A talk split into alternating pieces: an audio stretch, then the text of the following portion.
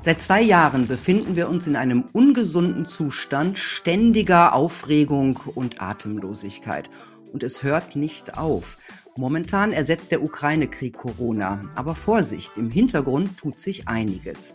Die WHO treibt ihren digitalen Impfpass voran, das perfekte Überwachungsinstrument. Und ganz nebenbei manifestiert sich ein ungutes System von Meinungsunfreiheit. Jüngstes Beispiel, ein Krankenkassenvorstand, der aufgrund seiner Unterlagen Probleme mit der Impfung sieht und das auch öffentlich gemacht hat, wird einfach gefeuert. Vor zwei Jahren noch undenkbar, heute bleibt der Aufschrei aus. Wo steht unsere Zivilisation, unsere Demokratie? Wie wollen wir in Zukunft leben? Diese Fragen stellt sich die kluge Ulrike Guarot in ihrem neuen Buch mit dem Titel Wer schweigt, stimmt zu. Jetzt den Punkt Preradovic. Hallo, Frau Professor Dr. Ulrike Guarot. Hallo, guten Tag. Ich stelle Sie kurz vor.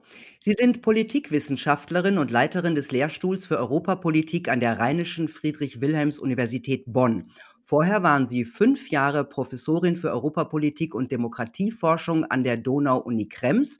Sie sind Gründerin des Thinktanks European Democracy Labs und überzeugte Europäerin. Sie haben auch schon für Europa gearbeitet, zum Beispiel beim Jacques Delors Institut in Paris, bei der Deutschen Gesellschaft für Auswärtige Politik und beim European Council on Foreign Relations. Im Herbst 2019 wurden sie mit dem Paul Watzlawick Ehrenring sowie dem Salzburger Landespreis für Zukunftsforschung ausgezeichnet. In den letzten zwei Jahren haben sie sich sehr für die Einhaltung demokratischer Standards eingesetzt und sie sind erfolgreiche Autorin. Ihr neuestes Buch heißt Wer schweigt, stimmt zu über den Zustand unserer Zeit und darüber, wie wir leben wollen. Fangen wir mal mit dem Zustand unserer Zeit an. Wo steht unsere Demokratie heute nach zwei Jahren Corona?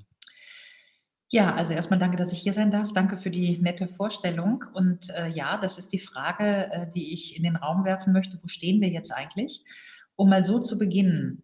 Wenn einem im Januar 2020 jemand gesagt hätte, dass man in zwei Jahren nur noch äh, mit einem äh, iPhone-Barcode äh, in Züge, Restaurants, Theater gehen soll und dass man sich möglichst ähm, alle vier Monate boostern lassen muss, ähm, dann hätte wahrscheinlich jeder einen Vogel gezeigt und gesagt, sag mal, du spinnst ja wohl, ja.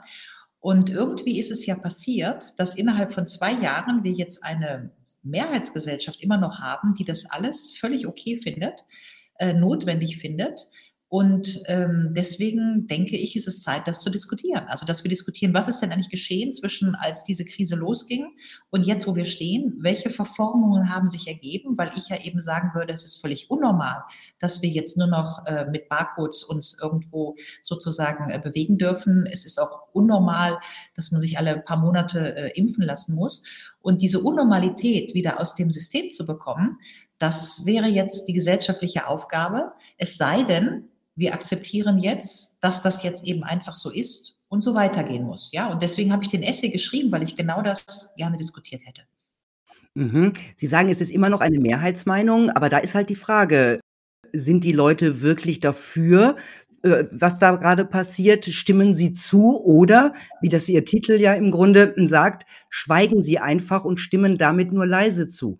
Wie, wie sehen Sie das? Sind das ist, ist es die schweigende Mehrheit, die einfach sagt, oh Gott, ich will keinen Ärger? Oder äh, sind die meisten Leute tatsächlich, haben sie sich damit abgefunden oder daran gewöhnt, an diese neue Normalität? Ja, danke für die Frage und die ist natürlich äh, A sehr interessant und B empirisch schwer zu beobachten, also zu beantworten. Ja, also mhm. Sie können ja, wenn Sie Umfragen machen, stimmen Sie zu den Maßnahmen, dann ist ja die Unterfrage selten, stimmen Sie zu aus Angst vor Corona, stimmen Sie zu, weil alle zustimmen, stimmen Sie zu aus Konformismus, das wird ja nicht mehr unterfragt, ja, sondern wir sehen dann nur, dass wir immer noch äh, in Deutschland ungefähr 60 Prozent haben, die für die Maßnahmen sind, für die Impfpflicht und so weiter. Ja, also eine größere Pluralität, eine Mehrheit. So, aber die nicht differenziert ist. Es gibt aber natürlich inzwischen ähm, einige psychologische Untersuchungen. Also wir hatten vielfältige auch so Psychologen, die sich jetzt geäußert haben im Zuge der Krise und die tatsächlich diese, diesen Block an Mehrheit auffächern und die sagen, es gibt diejenigen, die wirklich äh, hinter den Maßnahmen stehen, teilweise weil sie auch große Angst vor dem Virus haben. Und dann gibt es tatsächlich, wie Sie sagen, diejenigen, die nicht so sehr Angst vor dem Virus haben und die auch die Maßnahmen irgendwie doof finden, ja, aber die auf den Diskurs sozusagen reagiert haben, der da lautet, du musst jetzt das tun, damit du wieder frei bist. Ja, also die Leute, die einfach äh, ihr Leben weiterführen wollen, die ihre Arbeit nicht verlieren wollen, die weiter ins Kino, Theater und so weiter gehen wollen, die eben einfach mitgemacht haben. Ja, und dieser Block, wenn man sagt, wir haben diese Mehrheit sind ungefähr 70, dann sagt man, dass die, die wirklich dahinter stehen, ungefähr 30 sind. Diejenigen, die einfach so mitmachen, also schweigend zustimmen, ungefähr 40 und dann gibt es eben noch die 30 Prozent, die äh, dagegen sind, ja, ungefähr. Ne? Und ähm, wenn das so wäre, deswegen ja auch der Titel des Buches, dann ist nicht die implizite Zustimmung erstmal kein Protest. Äh, die implizite Zustimmung führt auch dazu, dass erstens nicht diskutiert wird, dass sich nichts ändert. Und nur so kann es ja auch funktionieren. Also Sie können ja sozusagen ein gesellschaftliches Geschehen eigentlich nur dann weitertreiben und auch ruhig halten, ja, wenn sie große schweigende Mehrheiten haben. Und ähm, wenn das das Problem ist dieser Corona-Diskussion, dann wäre es ein großes Anliegen, diese schweigende Mehrheit zu heben, ja, weil es gibt äh, interessante Untersuchungen, die sagen, warum, warum geht denn sozusagen die schweigende Mehrheit mit den Maßnahmenbefürwortern, ja? Vielleicht, weil es riskant ist, sich dagegen auszusprechen, weil der Konformitätsdruck sehr groß war, weil man sich das nicht zumuten wollte, so gegen den Mainstream zu sprechen. Und dann passiert es meistens, dass so die Unentschiedenen, ja, sich mit denjenigen äh, sozusagen, ähm, mit denjenigen gehen, die eigentlich an der Macht sind, ja, also die die Deutungshoheit haben, die die Macht haben, die die Regierung bilden, weil man will ja selber nicht anecken. Wenn es jetzt aber, und darüber führen wir ja den Diskurs, möglich sein könnte, dass wir die latenten 30 Prozent, die dagegen argumentieren, die viele, viele Argumente für sich haben, wenn die eine Struktur auch für das politische Geschehen anbieten können. Wir wollen das anders und wir sind auch in der Lage, es anders zu machen. Also wir hätten politische Steuerung, ja. Dann könnte es passieren, dass der mittlere Block derjenigen äh, sagt, na, wenn die das auch können und anders können, dann gehe ich dahin. Ja, und ich glaube, das. Aber wie könnte denn so eine Struktur aussehen? Naja, also ich würde mal sagen, äh, wir arbeiten ja dran. Ja, es gibt ja, äh, ich, ich finde, wenn man überhaupt dieser ganzen Krise der letzten zwei Jahre etwas Positives abgewinnen möchte, dann würde ich tatsächlich sagen, dass wir zum ersten Mal in sehr deutlicher Form gesehen haben, wie wir Öffentlichkeit und Gegenöffentlichkeit haben, ja, wie die sich erst nicht ausgetauscht haben, blockiert haben, wie auch die Gegenöffentlichkeit denunziert wurde. Jetzt hat man das Gefühl, dass die irgendwie so aufeinander kommen. Man hat sogar das Gefühl, dass die Gegenöffentlichkeit, also die Maßnahmenkritiker, so viele eigentlich gute Argumente Impffolgen und so weiter in den Raum gekriegt haben, dass die Leitmedien darauf reagieren müssen. Also es gibt jetzt schon wieder, ich sag mal, Kommunikation zwischen den beiden diskursiven Räumen. Und in dem Moment, wo ich das Gefühl habe, Stichwort Montagsdemonstration, aber eben auch viele andere kleine Gruppen, äh, NGOs, äh, aktive Gruppen, die jetzt ein Nachdenken beginnen, nämlich genau darüber, wie wollen wir eigentlich leben? Ja, es gibt ja jetzt auch zum Beispiel Initiativen für analoges Leben. Wollen wir immer digital sein? So, wenn diese kleinen Initiativen zusammenkämen und deutlich machen könnten, da gibt es einen Gegenentwurf also ein Gegenentwurf zu dem, was jetzt offensichtlich die Absicht ist, nämlich dass wir äh, de facto diese digitalen Kontrollsysteme weitertreiben, installieren, die Impfpflicht behalten und man dazu einen plausiblen politischen Gegenentwurf skalieren könnte, dann glaube ich tatsächlich, dass die Mitte der Gesellschaft auch sozusagen einen Denkwechsel herbeiführen könnte. Und das ist noch nicht, Sie haben recht, das ist noch nicht sozusagen, steht noch nicht am Horizont auf der Tafel. Ja, das sicherlich noch nicht.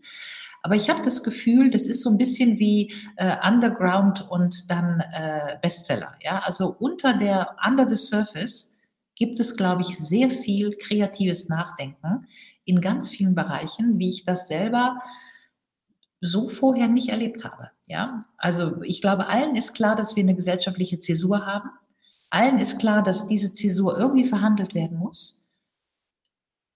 Und man könnte tatsächlich erwarten und hoffen, dass aus dieser, ich sag mal, Umtriebigkeit, ja, dass da irgendwas entsteht. Ich meine, es ist ja schon was entstanden. Also machen wir es mal an Österreich fest, da gibt es ja jetzt diese Partei, äh, äh, sagen Sie nochmal den Namen, genau, die jetzt auch in Tirol äh, eine Menge Sitze bekommen hat. In Deutschland gab es die Basis, die war nicht so erfolgreich. Ich will das gar nicht so bewerten, ja, aber es ist ja das Zeichen dafür, wann entstehen neue Parteien, wann entstehen neue Medien, wann entstehen neue NGOs. Sie entstehen in Zeiten des Umbruchs. Das wäre zumindest äh, eine Skizze, wohin das Nachdenken führen könnte. Mhm. Ich bin nicht ganz so optimistisch, muss ich sagen, und ich habe äh, ich habe auch noch nicht so viel gesehen, äh, von diesen Gegeninitiativen. Ähm, es gibt ein paar Zeitungen. Die Welt macht es 'n bisschen hinter der Bezahlschranke meistens. Die Berliner Zeitung öffnet sich manchmal ein bisschen. Man ich bin nicht sicher, ob es 'n bisschen Feigenblatt ist, aber auf der anderen Seite bleibt die Politik doch sehr starr in ähm, auf auf ihrer Position. Wenn ein Kanzler Scholz sagt: „Es gibt keine Spaltung in Deutschland“, ähm, dann frage ich mich schon, sehen Sie eine Spaltung in Deutschland? Ja, das ist, äh, 'ne gute Beobachtung und ich bin bei Ihnen. Also, ich fand, das habe ich auch in den Essay geschrieben, äh, die Äußerung von Olaf Scholz in seiner, äh, Ant Antrittsrede, es gäbe kein gespaltenes Land, äh, weltfern, ja? Zu dem Mhm. Zeitpunkt hatten wir eine absolut gespaltene Öffentlichkeit. Wir haben 22.000.000 nicht geimpfte, äh, Deutsche, äh, mehr als Anhänger der SPD. Da zu sagen, dass die wir hatten Montagsdemonstrationen, Gegendemonstrationen zu den Montagsdemonstrationen. Also, de facto, Juli C. hat das da in einem NDR-Interview bürgerkriegsähnliche Zustände genannt. Also, Bürger, die gegen Bürger stehen und sich, äh, konfrontieren. Sind ja bürgerkriegsähnliche Zustände. Und wir hatten in der Welt am Sonntag, am 7. Februar, eine Schlagzeile oder die das Cover: „23 % sehen Deutschland auf dem Weg in eine Diktatur“, was ja eine fast unterirdische Schlagzeile ist, ja? Ähm, wir haben auch 15 en entsprechend einiger Umfragen, 15.000.000 Deutsche, die tatsächlich zum 1. Mal im Leben über so was wie Ausreise nachgedacht haben, ja, wo man sich schon die Frage stellt: „Wohin denn eigentlich?“ Ja? Und viele. Ja. Vor diesem Hintergrund zu sagen, dass wir nicht polarisierte Öffentlichkeiten haben, das ist natürlich weltfremd, ja? Und ich bin insofern bei Ihnen, dass die Politik das wegargumentiert, ja? Wir haben ja tatsächlich as we speak wir sprechen heute am, ähm ich weiß gar nicht, welcher Tag ist denn heute eigentlich? Der, ähm Wurscht, äh, der 3., nein, der 2. März. Ähm, wir haben ja, ähm, jetzt der Ukraine-Krieg, der, ähm, die Corona-Diskussion völlig überlagert. Trotzdem haben wir keine Signale aus der Politik, dass das, was angekündigt wurde, nämlich, dass wir eine allgemeine Impfpflicht, die Österreich schon hat, die in Deutschland jetzt äh, verabschiedet werden soll im März, also, dass das zurückgezogen wird, ja? Äh, wir haben inzwischen, äh, sehr viele Daten, die darauf hinwirken, dass die Impfung nicht so effektiv ist, wie man dachte, dass die Boosterimpfungen im Gegenteil wirklich nicht also, effektiv sind und auch nicht lange vorhalten. Die Impffolgen werden immer stärker thematisiert und trotzdem, wie Sie sagen, ähm, hält die Politik an einer Absicht fest, die fast nicht mehr begründbar ist, jedenfalls nicht mehr empirisch begründbar, ja? Zumindest gab es noch keine Verlautbarung von Herrn Lauterbach: „Wir blasen das alles ab“, ja? Insofern könnte in der Tat die Hoffnung sein, dass man das irgendwie so 'n bisschen auslaufen lässt, ohne es groß zu thematisieren, weil wir jetzt 'n anderes wichtiges Thema haben, Ukraine, Russland, weiß man nicht, ja? Äh, so. Und, ähm äh, die Frage ist tatsächlich, ob die Politik sich blind macht, ja, und an ihrem Ziel festhält, trotz des Protestes, trotz der Spaltung und so weiter und und das wäre mein Punkt, was das bewirkt. Denn die Frage ist ja, was würde dann passieren? Und in dem Moment, wo man sieht und das, glaube ich, ist auch meine Wahrnehmung während der, äh, Corona-Krise, dass in dem Moment, wo man sozusagen mit legitimer Kritik im System nicht mehr weiterkommt also, wenn die Leitmedien die legitime Kritik nicht angemessen transportieren und so weiter, dann wandert diese Kritik woanders hin, so wie Wasser, was sich immer seinen Weg sucht. Und, ähm, dann wird, äh, aus legitimer Kritik an Maßnahmen wird Systemkritik, ja? Ein System, das nicht mehr reaktiv ist auf seine Spannungen und diese Spannungen nicht mehr integrieren kann, dann landet man buchstäblich in der außerparlamentarischen Opposition. Das hatten wir schon in den 60er Jahren mal, ne? Dann ist man gegen das System. Und das passiert ja, ja? Und deswegen haben wir ja diese Debatten über, äh, Telegram-Kanal zumachen und so weiter. Also, sozusagen ein System, das sich dann auch da dagegen wehrt, dass man gegen es argumentiert, ja? Und ich glaube, das ist, ähm, gefährlich für jede Demokratie. Ich glaube auch, dass, äh, sozusagen die Enttäuschung von Funktionseliten, also, von vielen, die sich irgendwie nicht mehr berücksichtigt fühlen, ganz egal, ob das Richter sind oder, äh, Journalisten oder, äh, Ärzte oder was auch immer, äh, dass diese Enttäuschung über ein nicht reaktives System dazu führt, dass man sich abwendet, ja? Und auch das halte ich als Politikwissenschaftlerin für hochgradig gefährlich. Insofern kann ja die Lösung nur sein, dass wir diskutieren, dass wir gucken, was passiert ist und dass wir irgendwie synthetisieren, ja? und im Grunde eine Diskussion darüber führen, was darf nicht mehr passieren, was sollte nicht mehr passieren. Ja, ganz nochmal ein Virus ja, aber, in, aber inzwischen sind ja schon Fakten passiert. Sie schreiben ja selber in Ihrem Buch vom Versagen drei wichtiger Subsysteme oder Systeme der Gerichtsbarkeit, der Medien und der Universitäten. Ähm, das heißt, wir haben, das ist auch, also meine, meine Auffassung oder meine Beobachtung, kein funktionierendes Rechtssystem mehr. Und das ist doch der Unterbau einer Demokratie. Es gibt doch keine Demokratie ohne funktionierendes Rechtssystem. Und das kann doch auch nicht nur mit einer Diskussion weggefegt werden wieder. Ja, da bin ich dabei. Also deswegen, also das ist ja sozusagen das, das Ziel, dieses Argument in eine breitere Öffentlichkeit zu bringen. Und dafür, und das wäre wichtig, Akzeptanz zu finden, ja, also weil Sie sehen das vielleicht so, ich habe das so gesehen und in diesen Essay geschrieben, dass wir ein Versagen von Teil- oder Subsystem haben, aber es gibt ja viele Leute, die das gar nicht so sehen. So, es gibt ja viele Leute, die sagen, das war eben notwendig, das war alternativlos, wir hatten gar kein Versagen, es war immer unter Kontrolle, wir hatten zwar exekutive Maßnahmen, das Parlament war ein bisschen außen vor, aber im Grunde ist alles in Ordnung. Ja? Und naja, aber man da muss ja dazu sagen, wir haben ja Gerichte, wenn sie unliebsame Entscheidungen getroffen haben, wurden sie quasi der Aufgabe entbunden. Ja, ja. das war, glaube ich, in Niedersachsen ähm, ein Gewicht, Gericht. Ähm, es gab Razzien bei Richtern, die mhm. unliebsame äh, Entscheidungen gegen Masken äh, getroffen haben. Das ist doch schon ein sehr rigides Vorgehen, das ja im Grunde die deutsche Presse und die deutsche Politik normalerweise im, im, im Ausland anprangert da bin ich bei Ihnen und trotzdem ist erstmal die Frage, wer weiß das überhaupt? Ja, also ist das einer größeren Mehrheit, die das jetzt über Monate so mitgetragen hat, weil es musste ja sein, es war vermeintlich alternativlos, ist dieser größeren Mehrheit das eigentlich klar? Und deswegen ist ja auch dieser Essay dafür da, zu sagen, Leute, wir haben die Demokratie und das gesellschaftliche Prozedere maßgeblich verformt. Und diese Verformungen müssen zurückgenommen werden. Ja? Und ähm, ich bin bei Ihnen. Wir hatten in Weimar dieses Gerichtsurteil zur epidemiologischen Notlage. Wir hatten den Zugriff einer Staatsanwaltschaft auf einen richterlichen Computer. Wir hatten Verwaltungsgerichte und Senate, die Oberverwaltungssenate, die, die abgeserviert wurden. Äh, wir hatten ein Gerichtsurteil des Bundesverfassungsgerichts in Deutschland. Übrigens fand ich ja, dass in Österreich, dass der Verfassungsgerichtshof ist jetzt äh, sehr äh, mutig geworden, ja, mit diesem Fragenkatalog. Vielleicht können wir da auch mal unterscheiden zwischen Deutschland und Österreich. Aber diese Cum Granusalis Sanktionierung durch das Verfassungsgericht, die hat mich auch enttäuscht, weil man hätte ja differenzieren können. Das Bundesverfassungsgericht hat lange Monate nicht gesprochen. Äh, es hat gesprochen im November 21 zu einem Zeitpunkt, als schon längst viele Daten auf dem Tisch waren, warum Lockdowns und so weiter unverhältnismäßig waren und hat trotzdem alles abgesegnet. Ja, und da bin ich bei Ihnen. Äh, wir sind auch auf Ebene der Verwaltungsgerichte ähm, im Grunde als Bürger teilweise ohne Rechtsschutz dagestanden, ja, weil die, die Klauseln des Infektionsschutzgesetzes waren so evasiv, dass man praktisch nicht klagen konnte. Das heißt, wir waren in dem Zustand, so hat Olaf Scholz das ja auch genannt, Not kennt kein Gebot, ja. Und, und das Argument wäre eben zu sagen, doch, dafür ist die Demokratie da, dass sie auch in der Not noch die, die Leitplanken setzt. Wir wollen ja nicht in einem System ohne rote Linien leben, weil wer entscheidet denn dann? Und deswegen nochmal, das erste Ziel wäre, dass wir uns überhaupt in größerem Teil der Bevölkerung darüber klar werden, wie schlimm das eigentlich war. Und wenn wir dann Konsens darüber erzielen, dass das wirklich nicht mehr sein darf, dann muss man gucken, dass wir nochmal neu verhandeln, dass Demokratie keine Vollkaskoversicherung ist und dass welche Gefahr auch immer da ist, wir sozusagen den Kern des demokratischen Prozederes, darunter die Gerichte, nicht aushöhlen. Ja? Und ähm, Sie haben recht, eine Diskussion ist da vielleicht nur eine Diskussion. Auf der anderen Seite habe ich ja in den Artikel auch so ganz klare Sachen geschrieben. Ja, also dass die Luca-App, die da diese äh, Überprüfungs-App gewesen ist, dass die jetzt deinstalliert werden muss. Das kann man ja politisch fordern.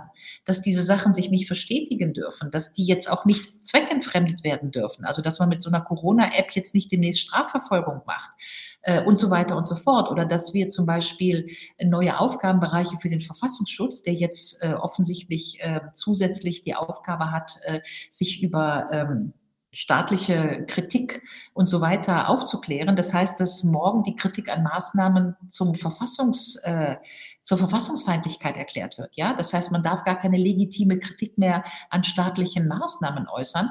Das sind alles so Erosionserscheinungen, äh, wo wir dringend hingucken müssen und das kann man reparieren. Ja, das kann man natürlich auch oder Arzneimittelgesetz. Welche Verschiebungen haben wir da gehabt?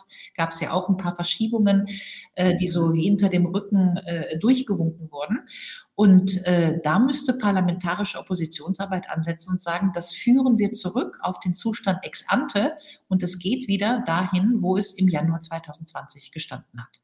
Mhm. Das Problem ist nur, dass diese Cancel Culture oder das Diffamieren und das Mundtotmachen, das Rausschmeißen schon sehr weit fortgeschritten ist und inzwischen auch gar keinen Skandal mehr darstellt. Also wer nicht mitmacht und wer in Frage stellt, der wird, der wird halt schnell äh, von der Bühne gewischt. Ja, also das Wissenschaftler, Journalisten, zuletzt der Vorstand der BKK Krankenkasse, ja, der einfach nur aufgrund seiner Unterlagen gesagt hat, ui, ich glaube, wir haben ein Problem mit der Impfung. Der Mann ist auch gefeuert worden. Vorher durfte er sich von einem Ärztefunktionär noch als Schwurbler be, äh, be, diffamieren lassen. Hm, da frage ich mich natürlich auch, haben Sie eigentlich auch die Befürchtung, dass Ihnen das passieren kann? Sie sind ja eigentlich auch eine wichtige Stimme der Kritik und viele Menschen hören Ihnen zu. Und Sie haben sich mit diesem Buch ja auch relativ weit aus der Komfortzone rausgewagt. Also danke für die Frage. Ich habe den Vorfall mit den Krankenkassen vor zwei, drei Tagen auch verfolgt und zwar fassungslos verfolgt. Ja, also dass hier jemand gekündigt wird für einen Brief, der äh, unterfüttert Krankenhausdaten melden wollte ans Paul-Ehrlich-Institut, nur eine Meldung abgeben wollte, ja, um zu sagen, wir müssen da mal hingucken. Und dass das eine Kündigung zur Folge hat, hat mich tatsächlich fassungslos gemacht. Und wie Sie sagen, dass es darüber keinen Skandal gab. Also es war ja dann nicht irgendwie im ARD, ZDF, äh, erstes Thema der Nachrichten, dass wir hier äh, äh, äh, Probleme haben, ja, äh, sondern äh, im Grunde wurde es äh, im Spiegel ja dann auch schon wieder klein geredet. Ne? Ich habe mir den Spiegel an Online-Artikel angeguckt, wo äh, ähm, dann gesagt wurde, der Brief an das Paul-Ehrlich-Institut sei völlig unbegründet und äh, ja, es wurde sozusagen rechtfertigt. Und das sehe ich auch mit Sorge. Und um ehrlich zu sein, auf den zweiten Teil Ihrer Frage habe ich Sorge, dass mir das auch passieren kann. Ich weiß nicht, ob ich Sorge habe, ja, aber dass es mir auch passieren kann, das, davon gehe ich aus. Also es ist ja vielen passiert. Auch Herr Kekulé hat jetzt aus welchen Gründen auch immer seine Stelle verloren. Wir haben ganz, ich kenne sehr viele äh, Ärzte, äh, die ähm, äh, äh auf gut Deutsch, Probleme mit, äh, die, die Verfahren am Hals haben. Ja. haben die gedisst mhm. wurden, die sich als sogenannte Impfgegner äh, herausgestellt haben. In Frankreich übrigens auch. Es gibt vom äh, Juli 2021 ein Dekret, das hat Macron äh, ähm, äh, ähm, erlassen, dass im Prinzip Ärzte, die nicht impfen wollen, die Approbation entzogen werden kann. Also das ist natürlich alles ein klarer Verstoß gegen den hippokratischen Eid, also gegen eine 2000 Jahre alte Tradition, unabhängig von der Tatsache, die wir hier gar nicht im Detail diskutieren wollen. Dazu gibt es genug Informationen im Internet, ja, aber das äh, allein die Packungsbeilage von der Impfung eigentlich fordert, dass jeder eine angemessene Aufklärung bekommt, dass da drin steht, dass man unter 18 nicht impfen soll, dass Schwangere besonders beraten werden müssen, dass es äh, abgecheckt werden muss äh, auf bestimmte Allergien oder was auch immer, was natürlich in solchen Impfzentren, wo dann sozusagen kommen sie ohne Termin und einmal die Spritze in den Arm, eben auch nicht geschieht. Ja, also das ist tatsächlich, äh, kann es einen nur äh, ja, es ist tatsächlich relativ unterirdisch, ja, und da bin ich bei Ihnen. Ähm, ich habe auch in den letzten zwei Jahren Dinge sehen müssen, von denen ich gedacht habe, dass ich die in der Bundesrepublik Deutschland nicht sehe. Wir haben eben schon über den Rechtsapparat gesprochen. Ähm, über Ärzte haben wir jetzt gesprochen. Es gibt ja auch ähm, äh, zahlreiche Krankenschwestern und andere Leute, die Meldungen machen wollen, vom Paul-Ehrlich-Institut abgewiesen wurden. Also wenn Sie so ein bisschen in dieser Community sind und äh, auch Anlaufstelle ja, äh, geworden sind, äh, dann können Sie mit diesen Leuten sprechen. Die sind überall und Sie werden ähm, zum Teil gehört, aber nicht richtig ernst genommen. Und in der Tat, auch ich hatte ja im August 2021 eine Rufmordkampagne am Start. Deswegen habe ich mich ja auch zurückgezogen. Das heißt, ähm, der öffentliche Druck, in den Schmäh gezogen zu werden, also Kontaktschuld, du bist rechts und so weiter. Und das Ihnen. genau, also äh, bleiben wir mal dabei, weil es vielleicht äh, Ihre Frage nochmal kontextualisiert. Kann mir das auch passieren? Es kann mir morgen passieren, weil ich inzwischen tatsächlich denke, es kann alles morgen passieren. Ja, das ist ja genau der Punkt, dass wir eine rechtliche Unsicherheit haben, die nicht mehr einschätzbar ist. Also allein die Tatsache, um da mal zu bleiben, wir versuchen einen Vorgang mit Wissenschaftlichkeit zu gestalten, aber machen eigentlich das Umgekehrte. Ja, also diese Verkürzung des genesenen Statuses, die da in der Bundesrepublik im Januar passiert ist, äh, war völlig unwissenschaftlich. Ja, ist aber trotzdem durchgepeitscht worden. Und äh, das ist ja nicht das beste Argument, dass wir eine ideologisierte Politik haben, die eben gerade nicht mehr Wissenschaft macht, sondern eine ideologisierte Politik, die irgendwelche Ziele hat, die sie durchsetzen will, und zwar um jeden Preis. Ja? Ideologisierte Politik ist eigentlich nicht das, was man in Demokratien macht. Ja, so. Und in dem Moment, wo aber alles möglich ist, über Nacht, ohne parlamentarischen Beschluss, ohne öffentliche Empörung, ohne, ohne, ohne, kann eigentlich jedem alles passieren. Ja? Äh, und insofern bin ich da ein bisschen gebrandmarktes Kind. Ich, wie, wie gesagt, im, im, letzten August bekam ich, Ende Juli bekam ich so eine Warnung, Frau Gero. Ich hatte mich, wie Sie gesagt haben, ja auch immer durch die Monate hindurch kritisch zu den Maßnahmen geäußert und wurde als Stimme der Vernunft gehandelt, was auch immer. Kriegte viel Zuspruch, um das nochmal zu sagen, ja, von der, äh, von ganz vielen BürgerInnen, die mir geschrieben haben, liebe E-Mails. Und in diesen E-Mails stand eigentlich immer, das ist bestimmt nicht einfach für Sie, machen Sie weiter, Sie sprechen mir aus der Seele. Und ich will mal sagen, hätte es diese E-Mails nicht gegeben, hätte ich sofort aufgehört. Weil ich habe natürlich mitbekommen, dass ich äh, sozusagen stigmatisiert wurde. Ja? Und eigentlich waren die E-Mail der Zuspruch, der mir gesagt hat, wenn das aber so viele Leute so sehen, dann habe ich auch die Verpflichtung als jemand, der in einer Sprecherposition ist. Ich bin ja, habe ja Zugang zu den Medien, also bin ich in einer Verpflichtung, diese Dinge zu äußern. Ja, so habe ich das gesehen. Und dann nahm das aber überhand an, weil halt diese Drohung kam. Und in der Tat wurde in meinem Twitter, LinkedIn, in diesen ganzen Accounts. Was war das für eine Drohung, wenn ich fragen darf? Ich kriegte irgendwann Ende Juli äh, per E-Mail äh, äh eine, eine sehr wohlformulierte Drohung. Frau Frau Giro, gegen Sie wird eine Rufmordkampagne vorbereitet. Nehmen Sie sich einen Anwalt, passen Sie gut auf sich auf, schützen Sie Ihren Computer, la la la la la. Ja, so ein ganzes Dossier war angehängt mit verschiedenen Informationen. Anonym? Dann habe ich äh, den, den Schreiber, habe ich dann auch angerufen. Ich habe ihn auch nachher getroffen. Es war ein IT-Informatiker aus Wien, der mir sehr seriös vorkam. Ja, ich habe auch noch eine Freundin zu dem Gespräch mitgenommen, um einen vier, also vier Augen Kontakt zu haben. Ich habe ein ganzes Dossier bekommen und die Ankündigung, die ich am Anfang nicht ernst genommen habe, äh, die stimmte, ja, weil äh, dann baute sich so im August wirklich so eine, ich sag mal, so ein schwarzer Brei auf meinem Twitter-Account auf. Und immer wenn ich was getweetet habe, habe ich so wahnsinnige Anwürfe bekommen, immer persönliche Anwürfe. Zwei Beispiele. Wir wünschen das Ableben von Frau Gero. Äh, wir wünschen die Bücherverbrennung von Frau Gero, solche Sachen, ja. Und es wurde retweetet und retweetet und Twitter hat nicht dagegen Einspruch erhoben, ja. Ähm, und es war nachher nicht mehr manageable. Also so viel können Sie gar nicht am Handy sein, um dagegen zu tweeten. Außerdem waren es ja anonymisierte IP-Adressen, das kann man sehen. Meistens wurde das nachts um drei gemacht. Und meine Reaktion war, am 1. September bin ich raus. Das war mein Amtsbeginn bei der Universität Bonn. Äh, viele von diesen Threads hatten dann eben auch den Hashtag der Uni Bonn. Also es war klares Denunziantentum, dass ich denunziert werden sollte. Insofern war das gefährlich für mich. Und ich habe ja dann in gewisser Hinsicht klein beigegeben, indem ich am 1. September gesagt habe, mit Amtsantritt 1. September gehe ich jetzt mal raus aus diesen ganzen Kanälen. Das habe ich gemacht, ja, und war sechs Monate, also September, Oktober bis jetzt Ende Februar, sechs Monate nicht auf diesen Kanälen. Ich habe jetzt entschlossen, wiederzukommen, weil ich diesen Essay geschrieben habe und weil ich genau darüber eine Debatte möchte, ja, weil Sie sagen zu Recht, äh, ich rechts, ja, ich musste auch dreimal lachen. Also noch vor ein paar Jahren zuvor, mitten in der Eurokrise, war ich die europäische Oberlinke, ja, weil ich eine europäische Republik wollte und eine europäische Arbeitslosenversicherung, also linker als ich, Udai.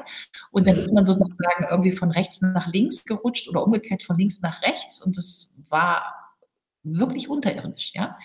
Und natürlich muss man sagen, dass man so ein Essay, der ja die Franzosen würden sagen, à chaud, also mit heißer Nadel geschrieben ist, ja, wütend geschrieben ist, hat ja für mich so einen katharsischen Aspekt gehabt, ja, dass ich das mal verarbeiten wollte, dass das nämlich in Deutschland, aber in Österreich konnte man das ja auch sehen. Ja, ich habe ja viele österreichische Freunde, die genauso behandelt wurden. Ich darf mal den Namen von Jan David Zimmermann nennen, ja, der jetzt diesen zum Ingeborg Bachmann Preis, das auch unter 2G stattgefunden hat, diesen diesen Brandbrief geschrieben hat. Ja, ähm, das heißt, es sind ja viele Personen, äh, die dann äh, schlecht behandelt, ausgegrenzt, stigmatisiert wurden und die man versucht hat, sozusagen aus dem Diskursfeld zu drängen. Ja? Und ähm, der Punkt ist aber, dass Personen, die das nicht erlebt haben, die glauben einem das nicht. Ja, also ich habe ja viele Freunde, sagen wir mal beim Deutschlandfunk oder bei der Zeit oder bei der Süddeutschen, die sagen dann, nö, du, das, wir haben doch Kritik aufgenommen, wir haben doch, wir waren doch, man konnte doch alles machen. Also die haben die Erfahrungswelt nicht, wie es war, wenn man nicht nur ein paar harmlose Sachen äh, hinterfragen wollte, sondern wenn man grundsätzlich nochmal an das ganze Geschehen heran wollte und ob die Frage stellen wollte, ob das vernünftig ist. Ja? Und mhm. die Erfahrung ist, glaube ich, ganz wichtig, um die eigene Positionierung zu dem Zeitgeschehen zu definieren. Aber wer immer mitläuft, macht die Erfahrung nie. Das ist äh, ganz klar. Also wer sich an der Mächtigen orientiert, wird diese Erfahrung nicht machen und ähm, wird weiter im Grunde dort stehen, wo er stehen bleibt. Ähm, und was mir, was mir auch bei den, bei den, bei vielen Menschen halt aus, auffällt, äh, normale Bürger finden es richtig, dass andere Meinungen gecancelt, gelöscht, die, dass die Menschen diffamiert werden, dass sie denunziert werden. Was ist mit dem Demokratieverständnis der Menschen passiert? Oder gab es das in dieser Form eigentlich gar nicht so richtig? Das ist eine ganz wichtige Frage. Also erstmal äh, nur noch mal so: Wer keine Diskriminierung erfährt, glaubt sie nicht. Ja, also kann man für alles machen. Also Männer zum Beispiel, wenn man denen beibringen will, wie Frauen diskriminiert werden und was Sexismus ist, das begreifen die ja nicht. Ja, man muss meistens erstmal einen Mann unter 19 Frauen setzen, damit er überhaupt mal eine Erfahrung hat, was eigentlich passiert, wenn er nicht dominant ist. Ja, also wer die Erfahrung, das ist wie mit der Herdplatte. Man kann dem Kind fünfmal erzählen, die Herdplatte ist heiß, solange das Kind die nicht anfasst, weiß es nicht, was heiß ist. Mit Diskriminierung ist es genauso. Ja. Äh, Ihre Frage, äh, was ist da passiert? Wir hatten tatsächlich gruppenspezifische Ausgrenzung, einen absoluten Zynismus, das Wegbrechen von Minderheitenschutz, ja, also die nicht geimpften wurden stigmatisiert, ausgegrenzt, pathologisiert, die sind alle irre. Werden sie übrigens immer noch. Es ist nicht vorbei. Ja, es ist nicht vorbei, genau. Ähm, es ist nicht vorbei. Sie durften öffentlich denunziert werden, ja, äh, mit dem Fingerzeig, du bist nicht geimpft, du bist schuld, also Schuldübertragung, moralische Überhöhung, Selbstgerechtigkeit, das alles hat stattgefunden. Und es hat stattgefunden, was man im Grunde eine ähm, äh, Schließung, also eine Schließung in eine geschlossene Gemeinschaft äh, äh, feststellen kann. Ja, das heißt, die offene Gesellschaft, wo die Leute so sein können, wie sie wollen und ihre Meinungen haben. Man kann ja in der offenen Gesellschaft, in schlechter Gesellschaft sein. Das heißt, man muss den anderen nicht unbedingt lieb haben. Ja, der darf anders und meinetwegen auch schlecht sein. Man kann in schlechter Gesellschaft sein. Aber in der geschlossenen Gemeinschaft hat die Gemeinschaft schon vorher aussortiert in die Guten und die Nicht-Guten. Ja, und die Guten machen mit und die anderen sind draußen. Und die, die draußen sind, sind nicht nur draußen, sondern die sind dann, dann kommen diese ganzen Umdeutungen, die sind dann die Gefährder, die sind es schuld, wegen denen und so weiter. Ja, und genau das ist passiert. Wir haben nicht nur die Schließung erlaubt, ja, die Schließung in eine Gemeinschaft, gruppenspezifisch, geimpft gegen ungeimpft. Wir haben das moralisch überhöht. Die einen sind solidarisch, die anderen sind nicht solidarisch. Wir haben aus nichts, ja, es gibt keine empirischen äh, äh Vorbehalte dafür, gesunde Bürger, die nicht geimpft sind, zu Gefährdern dekretiert und aus dem Argument der Gefährdung eine Stigmatisierung, Ausgrenzung und Verunglimpfung gemacht. Und wir haben tatsächlich basische Elemente von Minderheitenschutz nicht mehr respektiert. Ja, sie waren rechtlos. In Österreich gar zumal, wo wir noch den Lockdown für die Ungeimpften hatten, also eine besondere Nudging-Behandlung. Ja. Ich erinnere mich persönlich sehr gut daran. Ja, und, und, und eine, eine kolossale gesellschaftliche Ausgrenzung. Und ich gebe Ihnen recht, in einer Selbstgerechtigkeit, dass die liberale Mitte ähm, ihren eigenen Extremismus nicht mal bemerkt hat. Ja, also man muss ja, man kann ja mal ganz konkret sein, also dass etwa progressive Zeitungen wie der Falter in Österreich äh, bei diesem Thema äh, kolossal ausgeschert sind, ja, in einen Extremismus der Mitte. Äh, ich erinnere an diesen Cartoon im Falter, wo auf einen Ungeimpften gepinkelt wird, ja, also wirklich, ähm, und deswegen haben wir diese ganzen Debatten, ja, also bei so einer zynischen Ausgrenzung haben wir ja dann Debatten, was darf man jetzt vergleichen, ja, ungeimpft, gelber Stern und so weiter. Diese Vergleiche sind vielleicht dumm, wie auch immer, ich will das überhaupt nicht thematisieren und bearbeiten, aber äh, der Punkt, dass eine gesellschaftliche Mitte nicht mal mehr bemerkt hat, wie autoritär ausgrenzend sie geworden ist und es tatsächlich bis heute nicht bemerkt, weil ja sie glaubt, sie hat die Wahrheit und die Mehrheit und die Moral für sich. Ja, wir wollen ja nur das Gute und du bist schuld, wenn das Gute nicht funktioniert. Und dann ist es so zu abenteuerlichen Framings gekommen. Äh, wir müssen uns jetzt alle impfen lassen, damit wir wieder frei sind, was ja auch so ein bisschen Pest oder Cholera.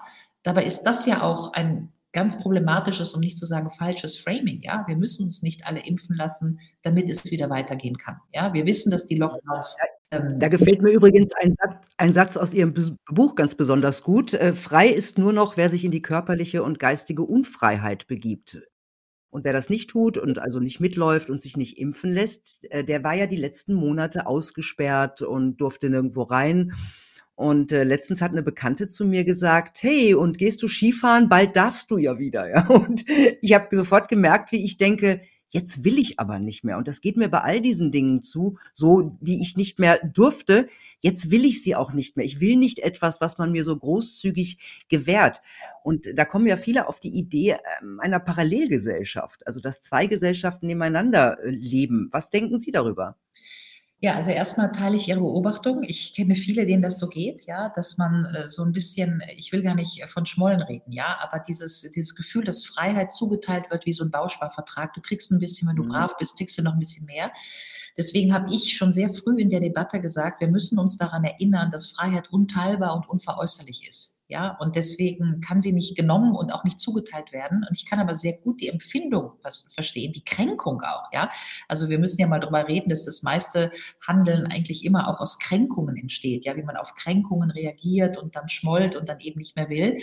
Ähm, und deswegen glaube ich tatsächlich, dass wenn wir eine Gesellschaft nochmal zusammenbekommen wollen, dann muss es eine Entschuldigung, es müsste, ja, ich sage nicht, dass sie kommt, aber es müsste eine Entschuldigung geben von der extremisierten Mitte, die überhaupt mal klar kriegt, ja, wie entgleist sie ist, welchen Minderheitenschutz und Achtung sie für weite Teile der Bevölkerung nicht mehr gegeben hat. Und erst wenn es diese Entschuldigung gäbe, dann könnten sich die anderen überlegen, nehme ich die Entschuldigung an, reden wir darüber und dann kann es Vergebung geben. Ja?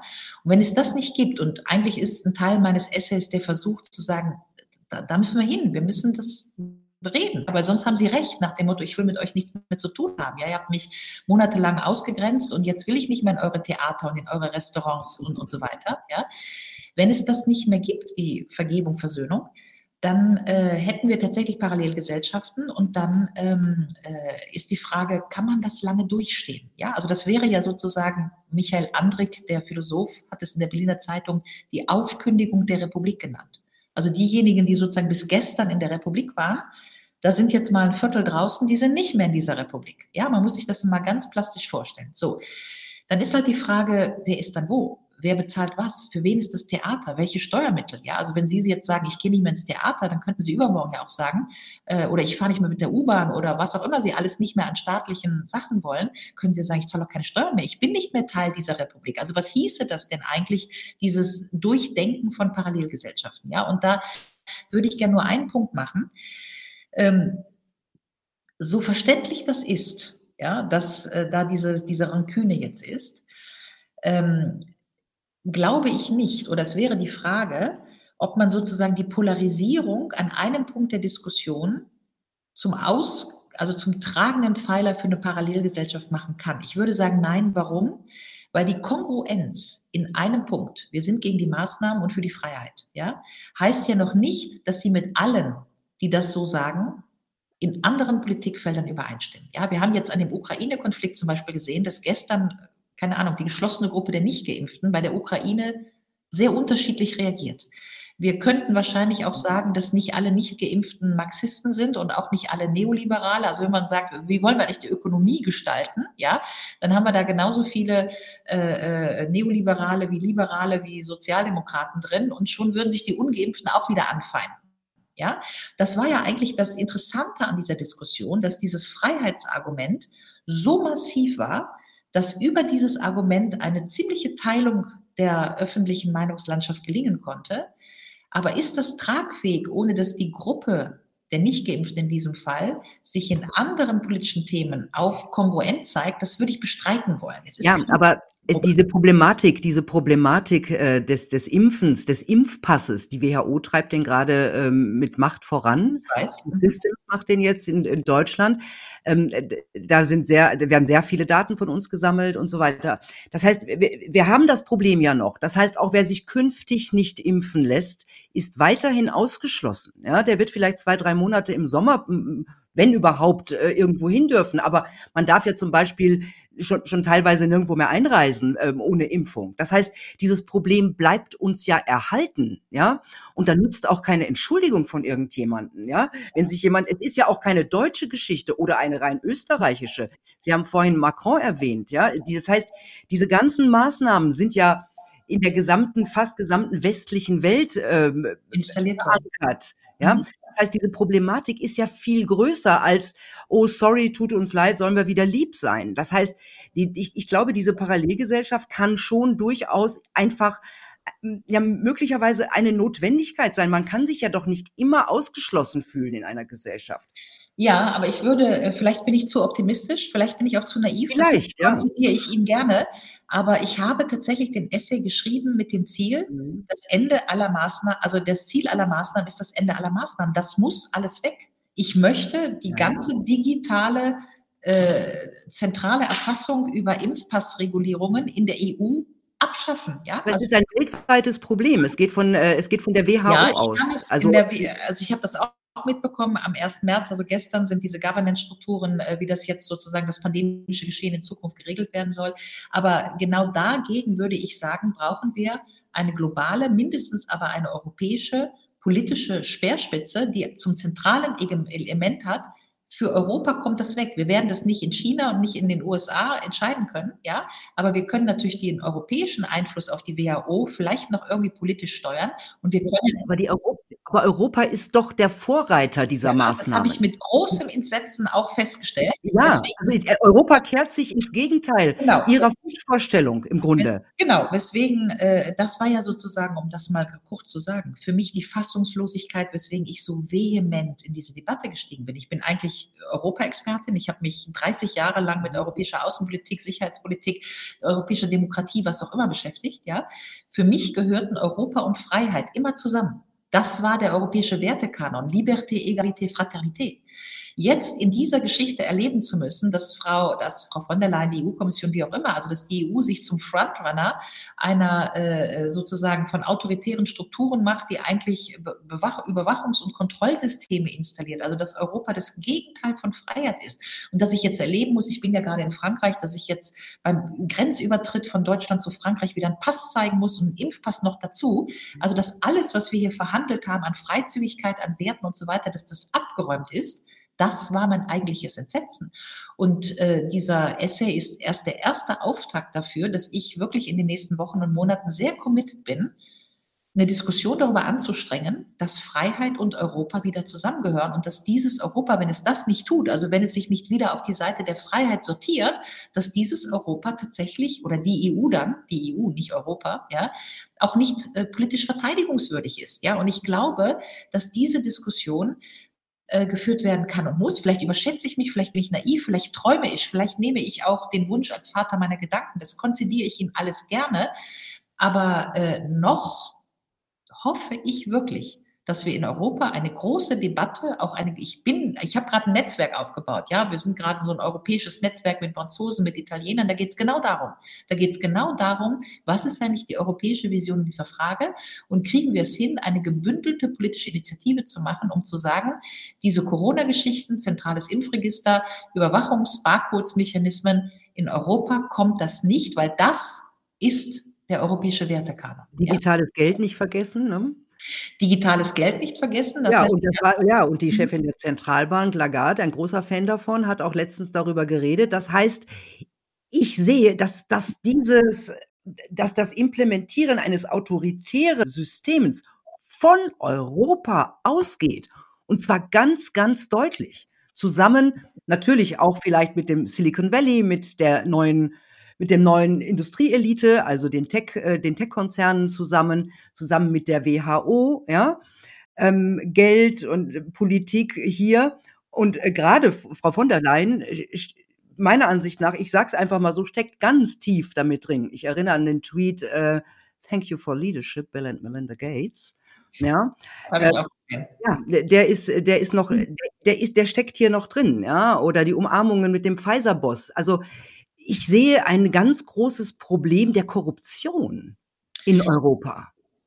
Also auch äh, Olaf Scholz, mein Bundeskanzler, hat äh, jetzt in Davos äh, gesagt, dass Deutschland eine führende Rolle bei dem Transformationsprozess der digitalen Revolution einnehmen möchte. Ja, das mhm. heißt, äh, da gibt es Commitments, dass offensichtlich bestimmte Agenten, da muss man gar nicht von Verschwörung reden oder Klaus nee, Schwab, Verschwörung. sondern es ist ja Realität. Es ist ja Realität und die meisten machen mit. Und das habe ich ja auch äh, in den Essay geschrieben. Sie machen mit aus Bequemlichkeit, weil natürlich ist das Handy wahnsinnig bequem.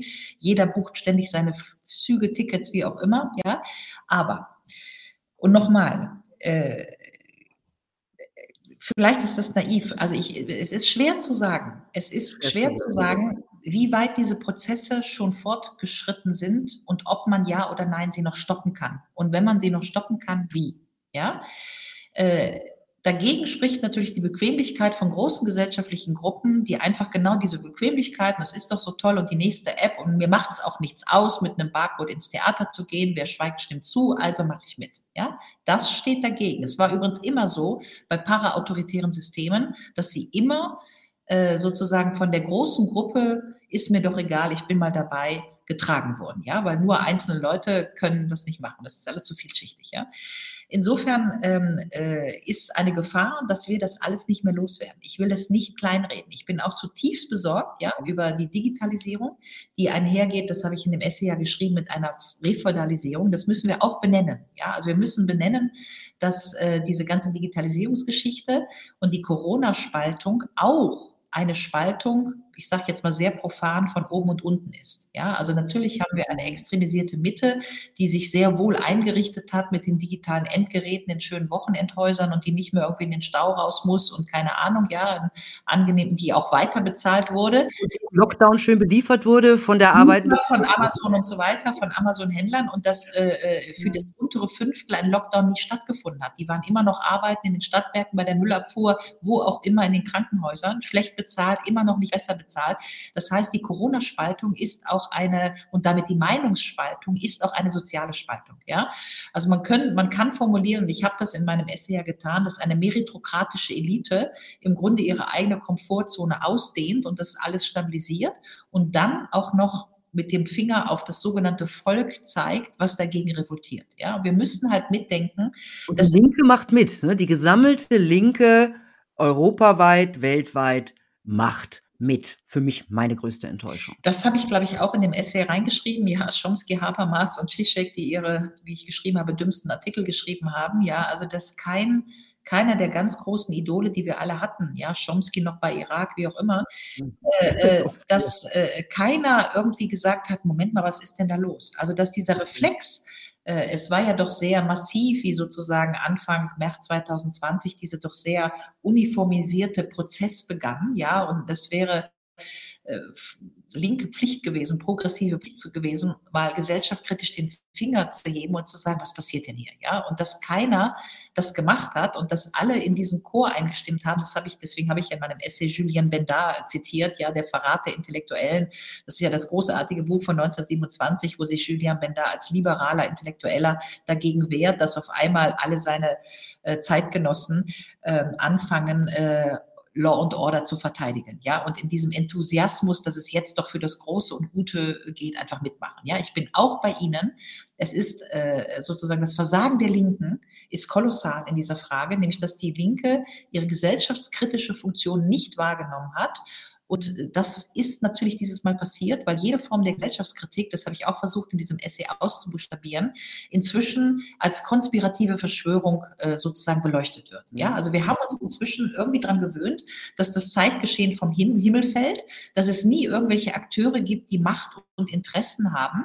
Und wenn man nur kommt und sagt, Moment mal, aber da, wer hat denn da die Interessen? Was sind die ökonomischen Treiber und können wir mal gucken, wer dahinter steckt und wer das eigentlich alles so will, dann ist das gleich eine Verschwörung. Ja?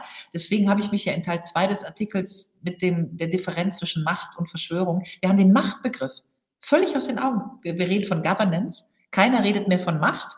Und wenn man sagt, Moment mal, gibt es Machtinteressen oder Geldinteressen, dann ist das gleich ein konspirativer Zusammenhang. Ja? Und ich glaube, da hat die Linke tatsächlich versagt. Und was ist das Ergebnis des Versagens? Und das ist sehr traurig. Das ist nämlich, dass die Rechte eigentlich jetzt kulturelle Hegemonie hat für den Freiheitsbegriff. Ja? Hm. So, das heißt, die Recht, Freiheit ist jetzt Rechts. Freiheit ist von links umgedeutet worden als Egoismus. Die Linke sagt jetzt, Freiheit ist Egoismus. Ja, deswegen ist ja dieser Diskurs entstanden. Solidarität äh, beködert. Solidarität geködert, aber dieser Diskurs entstanden, äh, ähm, äh, sie nennen es Freiheit, ja, also in der FAZ zum Beispiel, die Schlagzeile, sie nennen, they call it freedom, sie nennen es Freiheit. Eigentlich ist das ja keine Freiheit, eigentlich ist das Egoismus, ja, weil man gegen die Solidargemeinschaft ist und so weiter. Diese massive Umdeutung hat jetzt dazu geführt, dass weite Teile des liberalen Establishments keinen Freiheitsbegriff mehr haben, ja, und dass die Freiheit kulturelle Hegemonie jetzt bei den Rechten ist. Und was heißt das für das Zeitgeschehen? Das heißt, jeder, der nicht rechts ist, ist nicht frei. Das heißt aber umgekehrt, dass die liberale Mitte de facto bevorzugt, unfrei zu sein oder in die Unfreiheit zu gehen, anstatt etwas zu sagen, was die Rechten sagen. So hat der Diskurs ja funktioniert. Ja? Also wenn man gesagt hat, man ist gegen die Maßnahmen, wurde man gleich ins rechte Lager sortiert. Sofort kam die Kontaktschuld. Da möchte ich gerne noch mal einen Satz zu sagen, ja, weil Magnus Enzensberger hat ja schon gesagt, der Applaus von der falschen Seite ist nicht nur das falsche Argument, es ist das totalitäre Argument. Denn dann lasse ich Leute über das bestimmen, was ich denken darf, die ich ansonsten nicht mag. Und ich glaube, das war ein Treiber der Diskussion, dass weil die rechte kulturelle Hegemonie über den Freiheitsbegriff errungen hat, war der Freiheitsbegriff weg für die liberale Mitte das ist ja ein Desaster. Ja? Ich möchte das nochmal an einem anderen äh, Punkt ähm, deutlich machen, damit man es auch mal von Corona weghebt, weil es ist ein Prozess. Ich habe 2015 mir mal ähm, die Semantik von Marine Le Pen angeguckt in einem Aufsatz. Ja?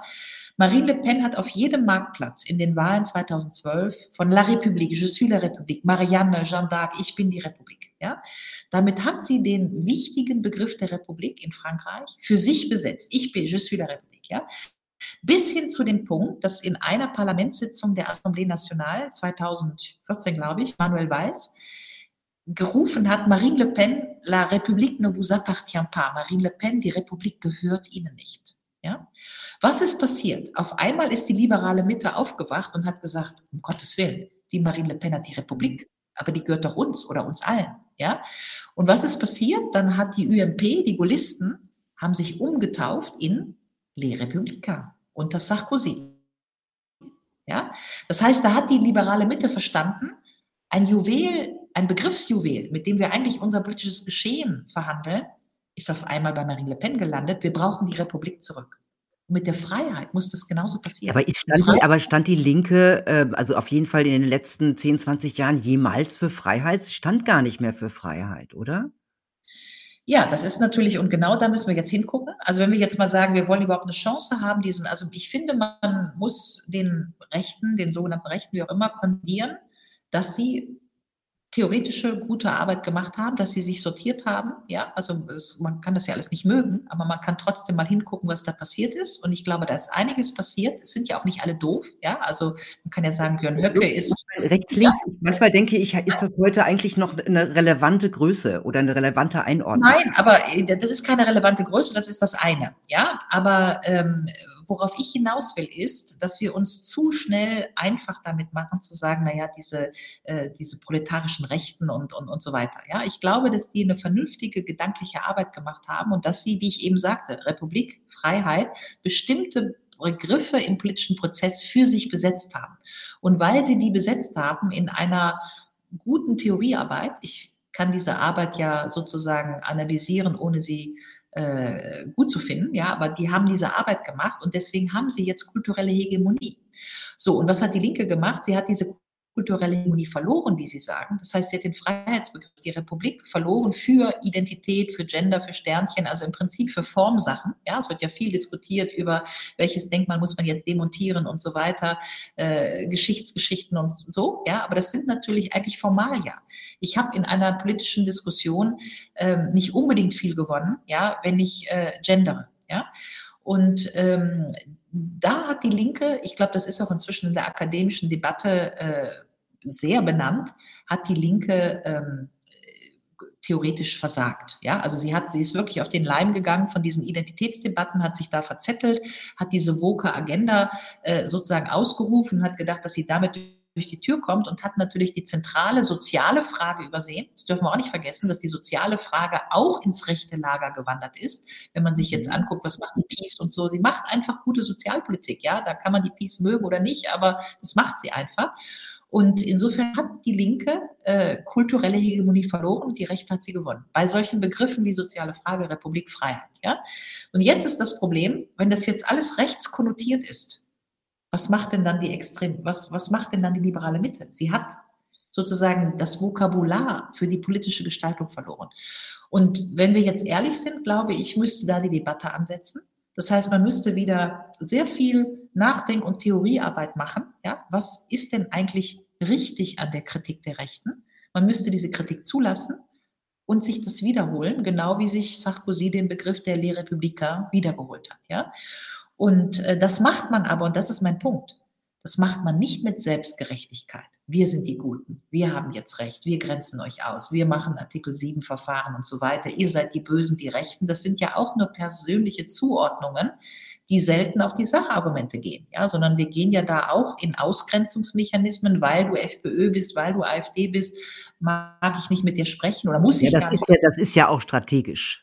Ich meine, äh, äh, damit damit schließt man Koalitionen aus und, äh, verengt natürlich äh, äh, erhöht die Chance für die eigene Partei, eine Koalition bilden zu können. Das ist ja auch eine ganz machtpolitisch strategische Geschichte, ja? Natürlich, aber ähm, guck mal, für mich geht es eigentlich nicht. Also, ich äh, bin kein Anhänger auf auf keinen Fall, ähm, der der rechten Parteien, ja? Bin eigentlich auch so eine so links Aufgewachsene, ja, politisch heimatlos.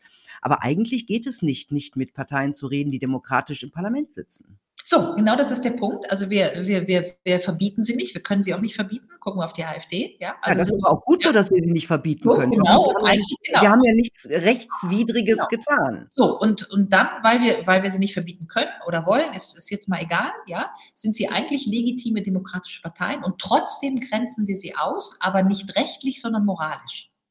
Ja, ja? und das ist ja moralisch und praktisch. Ja, und wozu führt das? Das führt natürlich zur Erosion der Demokratie. Weil Ausgrenzung funktioniert einfach nicht in der Demokratie oder sie landen halt in Parallelgesellschaften.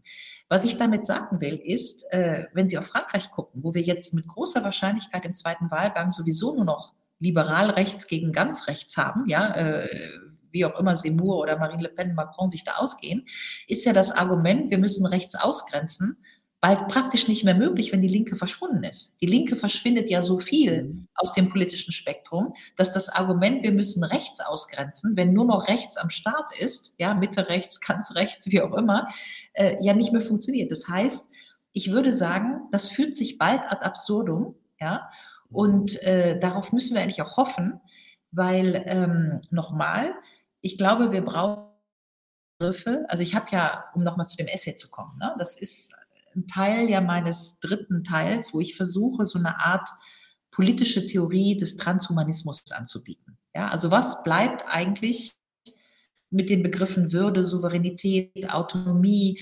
Rechtsstaatlichkeit, Demokratie, was bleibt von diesen Begriffen übrig? Einerseits, wenn wir hochgradig digitalisiert sind und keiner mehr bei sich ist, ja, also keiner mehr wirklich unabhängig ist und so weiter. Also was macht der Transhumanismus eigentlich mit unserem klassischen Vokabular einer politischen Theorie? Das ist das eine. Und das zweite ist, was wir eben diskutiert haben, was passiert, wenn dieses klassische Vokabular umgedeutet wird und weil es umgedeutet wird in vermeintlich in die Hände der Rechten gerät, ja, und auf einmal Begriffe wie Souveränität, die Rechten sagen ja auch immer, wir sind die souveränen Nationalstaaten, ja, also Souveränität, Republik, ähm, die Nation, die Freiheit, diese ganzen Begriffe führen jetzt in einer rechten Rhetorik, aber nicht mehr in einer liberalen Rhetorik.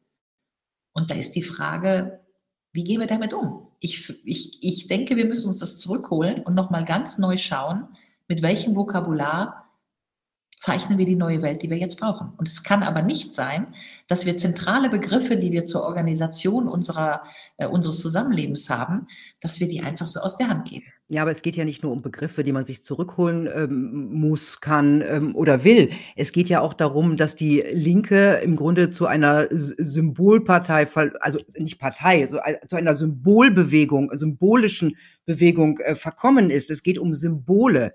Es geht so viel um Symbole. Es geht nicht mehr darum, der Kassiererin ähm, äh, Respekt und Geld zu geben ja, und gute ja. Arbeitszeiten oder den Pflegerinnen und Pflegern. Ja. Da, also was wir ja die ganze Zeit sehen, da geht es überhaupt nicht mehr darum, ja.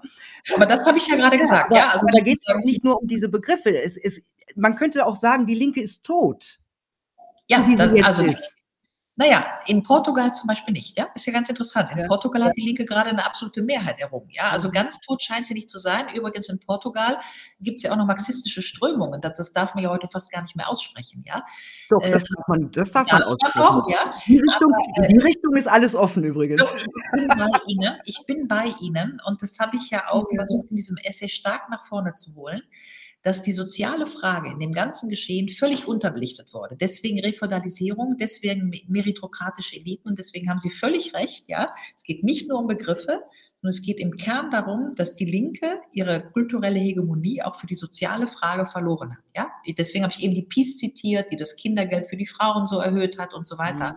Auch was Orban macht, ist natürlich mit Blick auf bestimmte Sachen äh, unterirdisch, ja, äh, Gerichtshöfe und so weiter. Aber auch Orban macht eine äh, Sozialpolitik, ja, und äh, äh, Lebensmittelmarken und solche Sachen, die einfach gut ankommen, ja. Und äh, deswegen ist ja sozusagen diese Kombination aus Nationalismus und Sozialismus genau das, was die Populisten, deswegen wollen sie auch souverän sein, ja.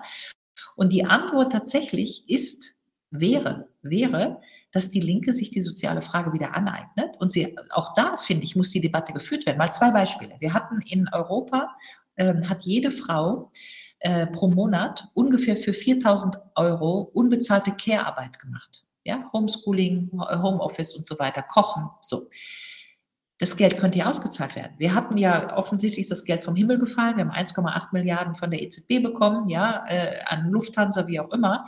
Das heißt, wenn wir wirklich ähm, die Gesellschaft wieder zusammenführen wollen, die sozialen Schädigungen überwinden wollen, dann müssen wir über die soziale Frage, und es wird ja darüber gesprochen, Lastenausgleich für diese äh, Pandemieschäden, also die Schäden mhm. durch die Maßnahmen, ganz neu reden. In der Tat habe ich auch das Gefühl, dass hier die Diskussion noch nicht stattfindet, ja, dass das eher so unter den Teppich gekehrt werden soll und auch, dass die Linke, wir haben ja nicht mal das Hartz-IV-Geld erhöht, geschweige denn, dass wir das Geld erhöht hätten für die Pflegerinnen und Pfleger. Also bin ich bei Ihnen, ja. Aber die Frage ist, etwas, was noch nicht ist, kann das jetzt werden? Also kriegen wir eigentlich den Protest oder auch den sozialen Unmut, kriegen wir das thematisiert? Wenn nicht, haben Sie recht, ja, dann läuft das alles so durch. Ich sehe es nicht. Also ich sehe nicht, dass, ähm, sagen wir, gehen wir mal einfach von der Ampelregierung aus, von den Regierungsparteien und das, was ich von den Leuten auch lese, die da drin sind. Ähm, es gibt überhaupt kein, ähm, kein Indiz dafür, dass man in die Diskussion gehen möchte, dass man sich auf die Menschen, äh, die kritisch sind, die kritisieren, die auch äh, einiges äh, mitgemacht haben in den letzten äh, Monaten und Jahren, dass man auf die zugehen will. Es gibt kein Indiz dafür, wenn man sich die Regierungsparteien anschaut. Nicht eins. Ja, aber jetzt sage ich mal ganz kess, wir machen jetzt die Indizien. Ja, dieses Gespräch ist ein Teil des Indiz. Ja, also äh, man muss ja schon doch, vor allen Dingen, wenn man Aber wir sind ist, doch auf, wir sind doch beide auf dieser kritischen Seite. Das heißt, die gläserne Mauer zu den anderen besteht ja weiter, weil wir beide auf der gleichen Seite spielen. Ja, aber äh, ich bin nicht nur auf einer Seite. Ich war gestern im Deutschlandfunk, ja, und bin in ein paar Tagen beim ja, SWR. Äh, das heißt, äh, das, das, gut, das, ja. das, erklärte Ziel des Buches ist, die beiden Diskussionen zu synthetisieren. Ich glaube, das ist unsere einzige Chance. Ja, von Parallelgesellschaften hat niemand was äh, und schon gar nicht die, die dann in der kleineren Parallelgesellschaft sind. Äh, ich möchte wirklich in diesem Fall an die Kontingenz der Geschichte glauben, nämlich dass die Dinge offen sind. Ich möchte daran glauben, dass wenn man weiterarbeitet und eine Debatte macht, manchmal ja ganz schnell was passieren kann, manchmal nicht schnell, aber manchmal schnell. Ja, also gucken wir uns so große Bewegungen in der Geschichte an. Ja, manchmal ist äh, ein kleiner Trigger genug, damit am nächsten Tag die Situation eine andere ist. Das haben wir mit der Ukraine jetzt gerade wieder erlebt. Ja, wir haben es doch mit Corona erlebt. Ja, am, am 15. März waren wir alle noch irgendwie frei und am 16. März waren wir im Lockdown. Ja, also von einem Tag auf den anderen können sich ja mhm. Dinge drehen in die eine wie in die andere. Und das äh, hatten wir auch am 8. November 89 und das hatten wir am was auch immer, ja, an, an so game-changing Dates. Und insofern glaube ich tatsächlich, wenn Systeme fragilisiert sind, ja, dann passiert ja was. Also ich glaube, das ist, um es mal anders zu formulieren, ja eigentlich die Frage, die ich stelle. Deswegen habe ich ja das Buch auch so mit wütender Nadel geschrieben. Sie haben völlig recht. Ich sehe auch nicht viele Signale des politischen Raums, jetzt hier groß was zu ändern oder zu diskutieren. Und das würde dafür sprechen, auch da gebe ich Ihnen recht, dass sich die Dinge eher zementieren und dass es alles so durchgewunken wird, die WHO, der digitale Impfpass äh, und so weiter. Ja, und dann sind wir. Überwachung, der chinesische Weg, äh, Social Credit System aller China. Hm? Und dann sind wir in einer anderen Welt und wir sind auf dem Weg dahin und trotzdem. Aufgeben gilt nicht. Aufgeben gilt nicht jedes Gespräch, das wir darüber führen, dass das eigentlich keiner wollen kann, ja, also schon gar nicht Social Scrutiny à la Chinese und so weiter, ist vielleicht der nächste Moment des Aufwachens und normalerweise passiert dann ja auch was, ja. Also es gibt ja schon auch noch BürgerInnenbewegungen. Sie reden von Österreich. In Frankreich sieht es zum Beispiel schon ganz anders aus. Ich bin gerade hier in Südfrankreich, also ich kann Ihnen sagen, hier in diesem Gebiet äh, sind die alle gerade so ein bisschen auf Krawall gebürstet, ja. Also ähm, äh, warten wir mal die französischen Präsidentschaftswahlen ab. Ich glaube persönlich, dass Macron gewinnt, ja. Mhm. Aber die Gelbwesten sind nicht weg. Der Impfprotest ist nicht weg. Politische Systeme, die nicht mehr funktionieren, fangen mhm. irgendwann an zu faulen. Ja? Ich bin gar nicht so sicher, dass, äh, dass, es, dass Macron eigentlich auch ein guter, also dass es gut wäre, wenn er gewinnt, muss ich ganz ehrlich ja, sagen. Ja, absolut. Ich, ich bin auch für Macron. Ja, um das Ganze zu sagen. Ich bin auf keinen Fall für Macron. Ich meine, Macron. Sie sind nicht für Macron. Nein, Macron ist ja ich meine, ich bin deswegen nicht unbedingt für Rechte, aber ich bin nicht für Macron. Macron ist ein ein Symbol für das, was gerade passiert. Ja. Ein ganz deutliches Symbol. Das heißt, mit Macron geht es genauso weiter, ja? So, also insofern ich ich relativiere also, das ist natürlich die Frage, ähm, was ist jetzt sozusagen das Interesse? Wollen wir Frankreich erstmal ja. stabilisieren, ja, oder wollen wir Frankreich auch noch in rechte Hände fallen lassen? Das möchte ich mir nicht vorstellen. Also auch der gesamte Regierungs- und Beamtenapparat unter Erik Seymour, das wäre sicherlich eine Katastrophe. Ja, das ist, das ist alles. Aber Sie haben natürlich recht, deswegen bin auch ich nicht für Macron und seine neoliberale Agenda und so weiter. Aber das ist ja das Fatale. Deswegen sage ich ja. Also wir sind ja offensichtlich in einigen Ländern, nicht in allen. Portugal ist wirklich eine rühmliche Ausnahme. Ja, Italien müssen wir mal sehen zwischen Draghi und Giorgia äh, äh, Miloni, was da passiert. Wir sind ja tatsächlich in einigen Ländern, wo wir, sagen wir mal, fast autoritäre Stabilität gegen Populisten stellen. Ja, das ist ja das, was Sie gesagt haben. Kanada, Trudeau, Macron, Frankreich. Ja. Leute, die diese ganze Agenda, die ich ja eine autoritäre Schließung nenne, also sprich digitale Überwachung und so weiter, mittragen. Und trotzdem haben wir das Bedürfnis. Vorwärts bringen, nicht mittragen. Sie sind, Sie sind die Protagonisten in diesem Spiel. Vorwärts tragen, Sie sind ja. Protagonisten. Und trotzdem gibt es so eine residuales Geschichte zu sagen, oh Gott, oh Gott, wir müssen das aber stabilisieren, weil die Populisten dürfen nicht. Ja, ich will das mal so auf den Tisch stellen. Und das Aber wenn die Populisten, sagen wir mal, die einzigen sind, die politisch als, als Parteien gegen diese Art des Systems, das wir alle nicht wollen, ein totalitäres ähm, Weltensystem, eine Weltengovernance, ja, wenn das die einzigen sind, die dagegen stehen, ja, müssten genau. wir uns dann nicht vielleicht tatsächlich überwinden? Ja, ja, also das ist sozusagen, ich würde mal sagen, der Zielkonflikt, vor dem wir stehen. Ja, also ich äh, möchte jetzt hier auch nicht missverstanden werden. Ja, also äh, äh die FPÖ war ja schon in Österreich in der Regierung, die AfD noch nicht in Deutschland. Ähm, und man weiß nicht, was das wird. Abgesehen davon, ich möchte das auch nochmal sagen. Ja, die AfD ist ja nicht die AfD, genauso wenig wie die SPD die SPD ist oder die CDU die CDU. Ja, da gibt es solche und solche. Ja. Und äh, äh, ja, also ich meine, Herr Gauland äh, kann ja denken, es ist ja ein kluger Kopf. Ja, es, was auch immer. Also einerseits muss man beim Führungspotenzial, äh, Führungspersonal unterscheiden, vor allen Dingen aber, und das ist wichtig, muss man natürlich zwischen Partei und Wählern entscheiden. Also wogegen ich mich wehre, ist die Zuordnung dass jeder, der AfD wählt, ein Rassist ist. Da macht sich natürlich die Antifa zu leicht. Ja, also jeder, der, also dass die Leute aus Protest oder aus äh, was auch immer Gründen wählen können, das ist eine gerechte Zuordnung, dass die dann alle Rassisten sind. Ja, aber bleiben wir bei die Antifa ist auch nicht gerade die demokratischste Bewegung der Welt. Ne? Okay, nein, da sind wir uns dann einig. Antifa, äh, in dieser das habe ich, glaube ich, auch in dem Text ausdrücklich gesagt. Ja, say it clear, say it loud, wir setzen unsere Masken auf. Also die Antifa, die sich auf das Argument des Gehorsams setzt, ist sozusagen eigentlich auch äh, eine, äh, sagen wir mal, Deformation ihrer selbst. Ja, aber bleiben wir bei dem Zielkonflikt. Ich glaube, Sie haben leider völlig recht. Wir laufen vielleicht in einen Zielkonflikt, wo wir Leute haben aus der Establishment klassischen liberalen Mitte, denen wir eigentlich gesagt, gedacht haben, sie machen Europa die Werte, die Freiheit, was auch immer.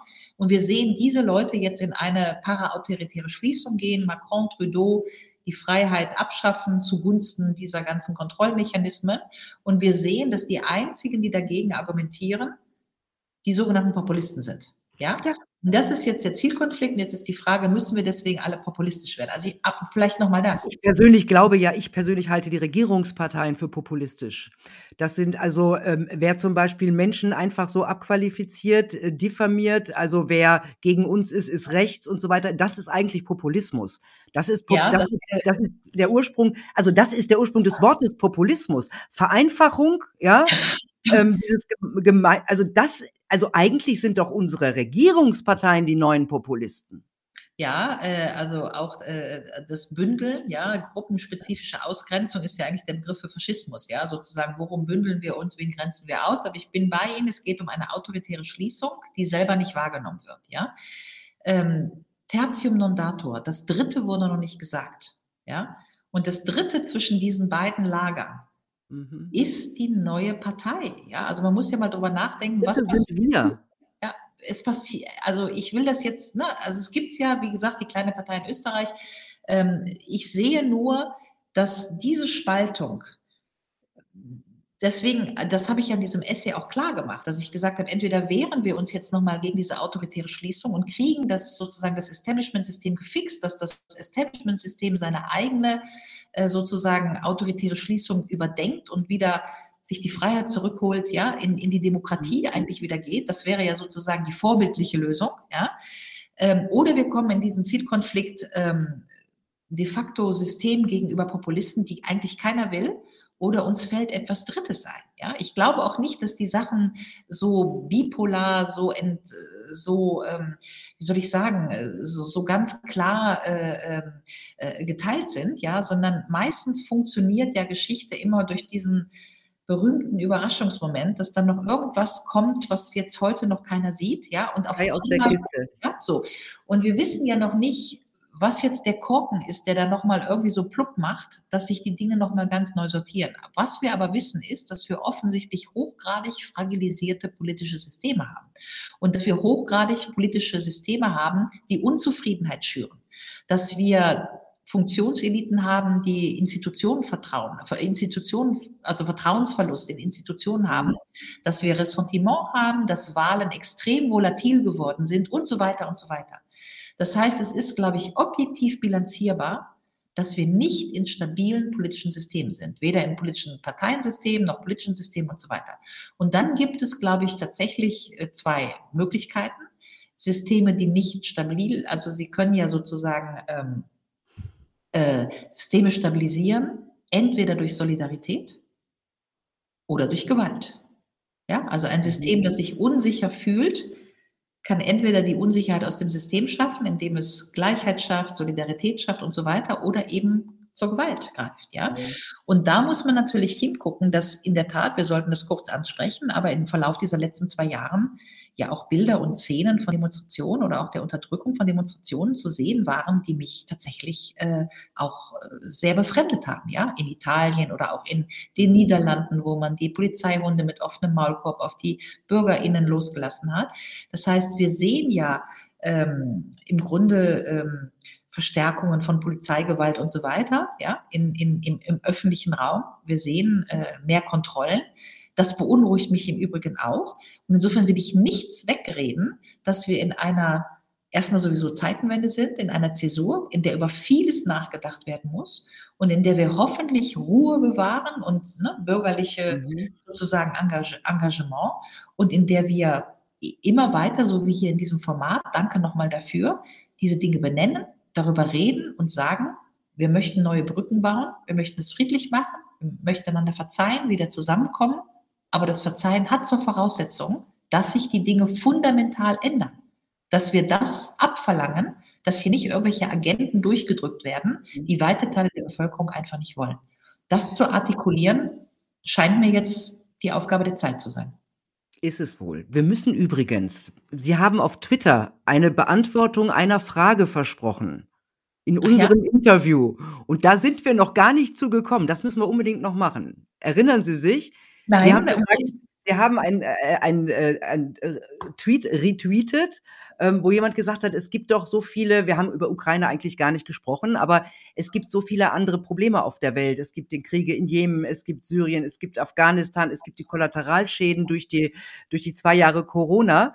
Ähm, warum wird das nicht gesehen? Und da haben sie dann geschrieben, das bespreche ich alles. Ja, ja ich, äh, äh, ich ja, jetzt müssen wir doch einmal sagen, okay, nee, diese ganzen anderen Probleme auf der Welt, das müssen wir einmal kurz beantworten, interessieren uns nicht im Moment. Es gibt nur Ukraine, es gibt Jemen interessiert sowieso schon überhaupt keinen. Warum interessiert uns das nicht, das nicht und worum geht es eigentlich wirklich? Weil um Menschlichkeit kann es ja nicht gehen. Also, ähm, bleiben wir mal kurz bei der Ukraine. Ähm, ich habe heute ein Interview auch, also heute, 2. März, kann man ja auf Twitter dann sehen, ein Interview zur Ukraine veröffentlicht, wo ich sage. Aber wir ja, senden übrigens ja erst nächste Woche, weil das Buch ja erst nächste Woche. Ach so, der Montag, ja, am Montag erscheint das Buch, ja. Aber gut, dann kann man ja zum 2. März zurückgehen, da findet man den Tweet immer noch, ja. Äh, außerdem ist es im Internet auf meiner Webseite, also. So. Ja. Was ich nur sagen will, ist, natürlich völkerrechtliche äh, Aggression, Völkerrechtsbruch, das geht nicht, Putin so. Äh, das, das möchte ich klarstellen, ja. Vor allen Dingen, dass Natürlich. Krieg ist keine Option. Und dass die Tragödie, dass es auf die Ukraine fällt, dieses gebeutelte Land in dieser gebeutelten Zwischenzone. Ich habe heute Morgen eine SMS von einem ukrainischen Freund bekommen, dass das so. Having said that, ich habe in diesem Interview argumentiert, dass natürlich diese Eskalationsspirale, also 100 Milliarden, die jetzt äh, bewilligt wurden im Handumdrehen, auch noch von einer sozialdemokratischen Partei, die eigentlich eine große Verbundenheit zu Russland hat, die eigentlich fast pazifistische Tradition hat, dass jetzt Herr Merz schon von atomarer Aufrüstung spricht und überhaupt die Vorstellung, dass wir im 21. Jahrhundert den Krieg führen, den wir im 20. Jahrhundert nicht geführt haben, nämlich zwischen Russland und der NATO, dass das fast was Anachronistisches hat. Ja, und dass Krieg gegen Russland keine Lösung sein kann. Und das fehlt mir ein bisschen in dieser auch wieder relativ geschlossenen öffentlichen Meinung, die jetzt auch wieder sehr moralisch die Ukraine, die Ukraine, natürlich die Ukraine. Ja, Krieg ist immer Gewalt, aber das ist, äh, Ver Vergleiche hinken immer, ja, aber es ist so ein bisschen wie bei Corona, wo man sozusagen nur, aber da sterben Menschen und deswegen darf man nicht reden. Ja? Es ist also genau wie bei Corona. Ja? Es ist genau die gleiche Cancel-Politik. Äh, ich meine, Anna Lorenzo darf nicht mehr in der bayerischen Staatsoper singen, weil sie Russin es ist im Grunde. Es geht eher, äh, noch nicht mal um Cancel Culture, es geht eher um einen Bann der Gegenwart, dass wir offensichtlich uns die dialektische, den Bogen nicht mehr erlauben, dass wir wissen, dass Menschen sterben und dass das eine Tragödie ist und dass wir trotzdem darüber nachdenken, was ist hier geostrategisch am Start und was, was muss hier diskutiert werden. Ja? Ähm, also jetzt mal ganz profan gesprochen, ja, aber ich wüsste nicht, dass wir äh, in Großbritannien am Tag der Normandie äh, irgendwie eine Diskussion gehabt hätten, aber da sterben Menschen, ja, also äh, also diese, natürlich sterben Menschen und es ist immer grausam, wenn Menschen sterben, vor allen Dingen im Krieg. Aber bei Corona war es ein bisschen auch so, ich habe es in dem Buch genannt, den Bann der Gegenwart. Das war, weil der Bann der Gegenwart war, die Inzidenzen und das Sterben und so weiter, mit diesem Fokus, mit dieser fast penetranten Fokus nur auf diese Toten geguckt wurde und nicht auf andere Tote, ja, man das Gefühl hatte, dass wir in einer, dass fast alle förmlich in einer existenziellen Bedrohung gestanden sind und das war völlig unverhältnismäßig, ja. Das heißt, wir haben die bei Corona äh, das Spannungsverhältnis zwischen abstraktem Risiko und konkreter Gefahr nicht mehr verhandelt. Ja, wir waren so im Bann der Gegenwart, dass sozusagen keiner mehr sterben darf. Deswegen durfte über nichts anderes mehr geredet werden. Das war so eine Moralkeule. Ja? Hier ist gut. Und in der Ukraine, ich will nicht sagen, es ist ähnlich. Ja, das ist, ist das falsche Wording. Aber ähm, sozusagen nur in Anführungsstrichen zu argumentieren, dass da jetzt Opfer und eine Tragödie am Start ist, was unbestritten ist, was in jedem Krieg unbestritten ist, ja, ja aber deswegen zu sagen, wie kannst du das sagen mit Putin, wie auch immer, ja, das sind ja jetzt die Diskussionen, ja, was muss man jetzt verstehen, was müssen wir anerkennen? Ja, wenn, man, wenn man nicht sich in den, an, in den anderen hineinversetzt, wenn man nicht überlegt, aus was für Motiven Putin diesen Krieg begonnen hat, den hier keiner natürlich entschuldigen will. Das ist keine Entschuldigung für Putin, um Gottes Willen. Aber kann man denn überhaupt eine Lösung für einen Konflikt finden, wenn man nicht beide Seiten betrachtet? Das geht so, doch das, Genau das habe ich in das Interview geschrieben, ja, dass sozusagen die Tatsache, den anderen zu verstehen, ja nicht heißt, irgendwas zu entschuldigen, ja. Aber das Nachdenken muss erlaubt sein und der unmittelbar auf die Tragödie gerichtete Blick äh, ist halt äh, moralisierend und Ganz schrecklich, aber trotzdem nicht hilfreich. So, und damit sind wir beim Thema. Wie kann es passieren und wann passiert es, wo wir unseren Blick hinrichten, wer, hinrichten, wer stirbt. Ja, also bei Corona, bei der Ukraine, aber eben nicht beim Jemen, eben nicht beim Irak. Es gibt das Zitat von Frau Merkel im Irakkrieg, ja, dass das zwar leider ganz traurig ist, dass irakische Bevölkerung stirbt, aber leider unvermeidbar. Das heißt, wann kommt ein System, in diesem Fall der Westen, die NATO, in einen Impuls Selbstgerechtigkeit, um zu sagen, das ist jetzt notwendig, ja, wir führen Krieg für das Gute, muss man vielleicht auch nochmal, habe ich auch in den Essay reingeschrieben, ja, also Kriege führt ja niemand gerne.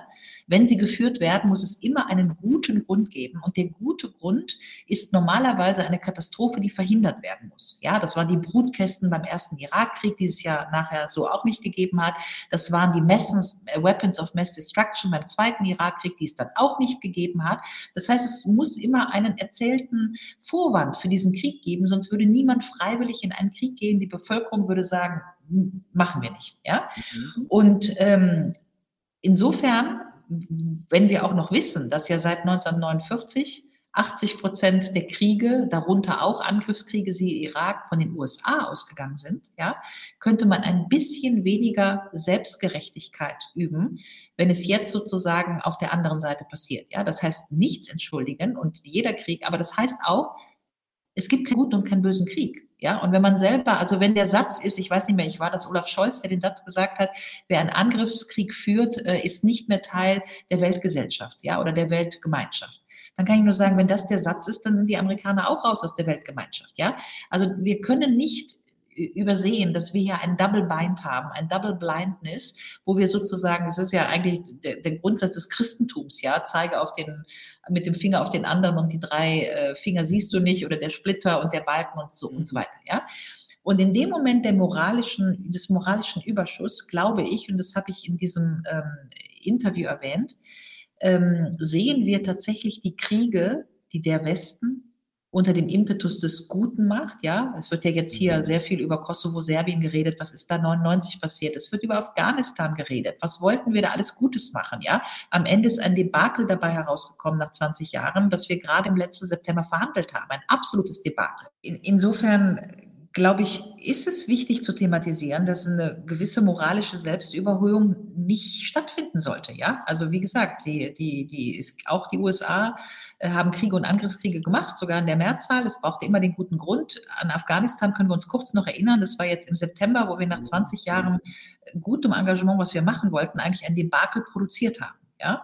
Und deswegen ist Afghanistan, das habe ich auch in dem Interview gesagt, soll, soll denn die Ukraine ein Afghanistan 2 werden? Also wenn man überhaupt etwas macht und eine militärische Auseinandersetzung will, ja, oder meint, sie führen zu müssen, dann sollten ja zumindest die Ziele klar sein, die man dann haben will. Was will man eigentlich sozusagen installieren? Das war das große Problem von Amerika, Irak, dass ja immer dieses Democracy Promotion mhm. kam und als dann sozusagen die militärischen Sachen beendet waren, keiner eine Idee hatte, was denn jetzt State Building, Nation Building eigentlich heißen soll und das Land seither in der völligen mhm. Verwahrlosung ist, genauso wie Libyen. Ja? Ideologie statt Politik. Ja. Und, und, und, und Afghanistan genauso, dass eigentlich keiner einen Plan hatte, was man jetzt mit den Talibanen, wie welche Regierung man aufbauen will, Kasai und so weiter. Ja, und, und das kann ja keiner wünschen. Ja, und insofern würde ich vielleicht auch um das Gespräch zu beschließen, äh, einfach sagen, jeder hat jetzt, glaube ich, verstanden, dass wir seit zwei Jahren Krieg gegen ein Virus, Krieg gegen die Ukraine in einer so massiven Zäsur sind, dass einem ja fast die Spucke wegweicht. Ja, wir haben ja Gesellschaften, die jetzt hochgradig dynamisiert sind. Jeder weiß gar nicht mehr, wie er nachkommen soll mit den Nachrichten, Corona, die Impfung, Ukraine, so, ja diese Schnelligkeit und das Tempo auch, also sozusagen auch das Tempo, das Staccato der Akzelerierung von Gefahr. Gestern war es noch Klima, jetzt ist die Ukraine. Ja, also man weiß ja schon gar nicht mehr, wo ist die größere Dystopie. Ich halte das für nachgerade ungesund. Ich glaube, dass wir als Gesellschaft nur, vor allen Dingen in Europa, eine Chance haben, wenn wir wirklich einfach nachdenken, wie wollen wir leben? Was wollen wir? Dass das so passiert in der Ukraine oder bei Corona, wo sozusagen, auf welche Aufmerksamkeit, das war Ihre Frage, wo schaut man hin, welche Toten sieht man, ist natürlich wirklich nur der Attention Span von Medien. Die Toten, über die nicht berichtet wird, die Toten sieht man nicht. Wir haben 700 Krebstote pro Tag, die werden auch nicht verlesen. Die Sudan hungertoten Kinder haben jetzt 150 Millionen Menschen mehr gefährdet an Hunger. Zum ersten Mal ist die globale Agenda äh, der Development Goals in Gefahr wegen der Corona-Maßnahmen. Die verlesen wir nicht abends im Fernsehen. Also gibt es natürlich ein spezielles Interesse, bestimmte Tote zu verlesen und bestimmte Tote nicht zu verlesen und eben auch Kriegstote, Jemen, Irak, Libanon, was auch immer, nicht zu thematisieren, weil sie einem, ich will nicht sagen, nicht in den Kram passen, aber weil sie sozusagen Tote der eigenen Kriegsführung sind. Ja, also weil man dann natürlich schneller an diese Selbstgerechtigkeitsgeschichte kommen müsste. Um das zu synthetisieren. Es gibt kluge Bücher von Parakanan und von anderen, die das längst geschrieben haben. The West is finished. Ja, also eine gedankliche Reflexion darüber, was der Westen eigentlich heute sein soll. Was, was ist der Westen? Ja, äh, wenn jetzt auch so eine Pandemie ein globales Geschehen ist. Was ist der Westen? Welche Werte hat er zu verteidigen oder ist er dabei, seine Werte zu verraten? Und ich glaube, der Westen kommt auf drei Ebenen in Gefahr, wenn es ihn überhaupt noch gibt, seine Werte zu verraten. Das erste ist, was wir eben ausführlich diskutiert haben. Diese autoritäre Kapitalismus, diese autoritäre Schließung über digitale Kontrollsysteme, vernichtende Mittelschichten und so weiter, ist gegen alles, was mal westliches Gedankengut war. Ja? Gemeinwohlwirtschaft, Republik, soziale, soziale Kohäsion und so weiter. Ja? Das, äh, Freiheit, das ist nicht westliche Werte. Ja? Das Zweite, wo die westliche Erzählung in Gefahr kommt oder sozusagen unter Beschuss ist, ist diese postkoloniale Debatte. Die westliche Supremacy, wir sind die Besten und wir haben das Recht auf alle Rohstoffe der Welt, die ist auch vorbei. Das wissen wir spätestens, seitdem wir Museumsrückführungsdebatten führen. Naja, aber für, für, für Rohstoffe gilt das noch nicht. Also da so. hat das noch keiner kapiert. So, und wir, wir werden es aber kapieren, weil natürlich ist die Ukraine der Trigger für das Dritte, wo die westliche Erzählung unter Beschuss gerät, nämlich die globale Sicherheitsarchitektur. Ja, die USA als Weltpolizist und natürlich immer die, das Problem, führen wir Kriege wegen Weapons of Mass Destruction oder führen wir Kriege wegen Öl? Ja, also diese Erzählung funktioniert eben auch nicht mehr. Ja, und die Zusammenschau der drei Probleme, Stehen wir jetzt vor einer autoritären Schließung des Westens, also kippen die westlichen Demokratien in etwas, was nicht mehr so richtig demokratisch ist, Punkt Nummer eins, postkoloniale Debatte und völlige Veränderung der, Euro, der, der Sicherheitsstruktur, der globalen Sicherheitsstruktur, auch wegen China. In der Zusammenschau dieser drei Probleme kann doch eigentlich nur etwas entstehen, das eine fundamentales Neuausrichtung und Neudenken Europas ist und was viel damit zu tun hat, dass wir uns herausnehmen, ähm, aus dieser ähm, Gestaltungswirksamkeit der Welt, auch aus dieser Supremacy, aus dieser Überlegenheit, dieser moralischen Überlegenheit, in der wir notwendigerweise immer die Guten sind. Ja, unsere Kriege sind die guten Kriege, äh, wir machen alles richtig für das Klima und so weiter. Ich glaube, der, der, der, der Zahn der Zeit ist, dass wir uns daran gewöhnen müssen, dass das vielleicht eine Lebenslüge war. Ja, und damit muss der Westen klarkriegen klarkommen. Also, dass wir den Planeten Erde eher ausgebeutet als geschont haben, dass wir Kriege für unsere Interessen gemacht haben und nicht für das Gute und so weiter und so weiter. Wenn das so wäre, von Kolumbus bis heute 500 Jahre, dann würden wir vor einer riesengroßen gedanklichen Aufgabe äh, stehen, nämlich das klarzukriegen, ja. Und aus diesem Klarkriegen, wenn wir es denn schaffen, ja, Daraus müsste ein neuer europäischer Gesellschaftsentwurf werden, der die Welt global denkt, aber ohne unsere Überheblichkeit und Supremacy. Man kann eigentlich nur hoffen, dass, und, und das heißt ja nicht, dass wir das schaffen. Und selbst wenn wir es schaffen, heißt das nicht, dass wir das morgen in drei Monaten oder drei Jahren schaffen. Ja, solche ich bin gespannt, ob wir es schaffen, so lange in unserer Lebenszeit. Und ob wir es überhaupt schaffen, ja, ja. weil äh, wer weiß, und was denken ist, wenn diese Geräte weiter hier uns terrorisieren und äh, freies Denken schon deswegen nicht mehr möglich ist, weil der Algorithmus heute schon weiß, was wir morgen denken. Ja, das ist alles wirklich gefährlich. Aber wo, wie heißt es als letzter Satz vielleicht, wo Gefahr im Vorzug ist, die Rettung nah? Weil die Gefahr so langsam für jeden spürbar wird, habe ich auch die Hoffnung, dass wir uns jetzt alle aufmachen in diese Neugestaltung der Zeit. Und irgendwie genau. Zeit, und ich hoffe, dass wir mit dem Gespräch einen weiteren Beitrag dazu geleistet haben. Da bin ich ganz sicher. Vielen Dank. Wir haben aber haben wir uns heute mal schön verquatscht, aber es war sehr spannend. Vielen Dank, Ulrike Guaro. Dankeschön. Ich danke Ihnen vor allem für die Zeit, äh, dass man auch einige Sachen mal ausdifferenzieren konnte. Ich bin wirklich sehr, sehr dankbar und ich hoffe, wir oder Sie äh, kriegen viele ZuhörerInnen, Zuschauer. Wir, wir und ich hoffe, wir sehen uns auch bald wieder. Super. Tschüss. Alles klar. Tschüss.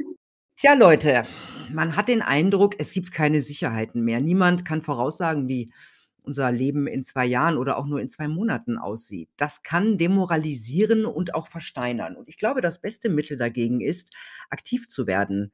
Das tun, was man tun kann für eine lebenswerte Zukunft. Es ist Zeit für Mut und ich wünsche den euch. Ich wünsche euch viel Mut und eine gute Zeit. Bis bald. Tschüss.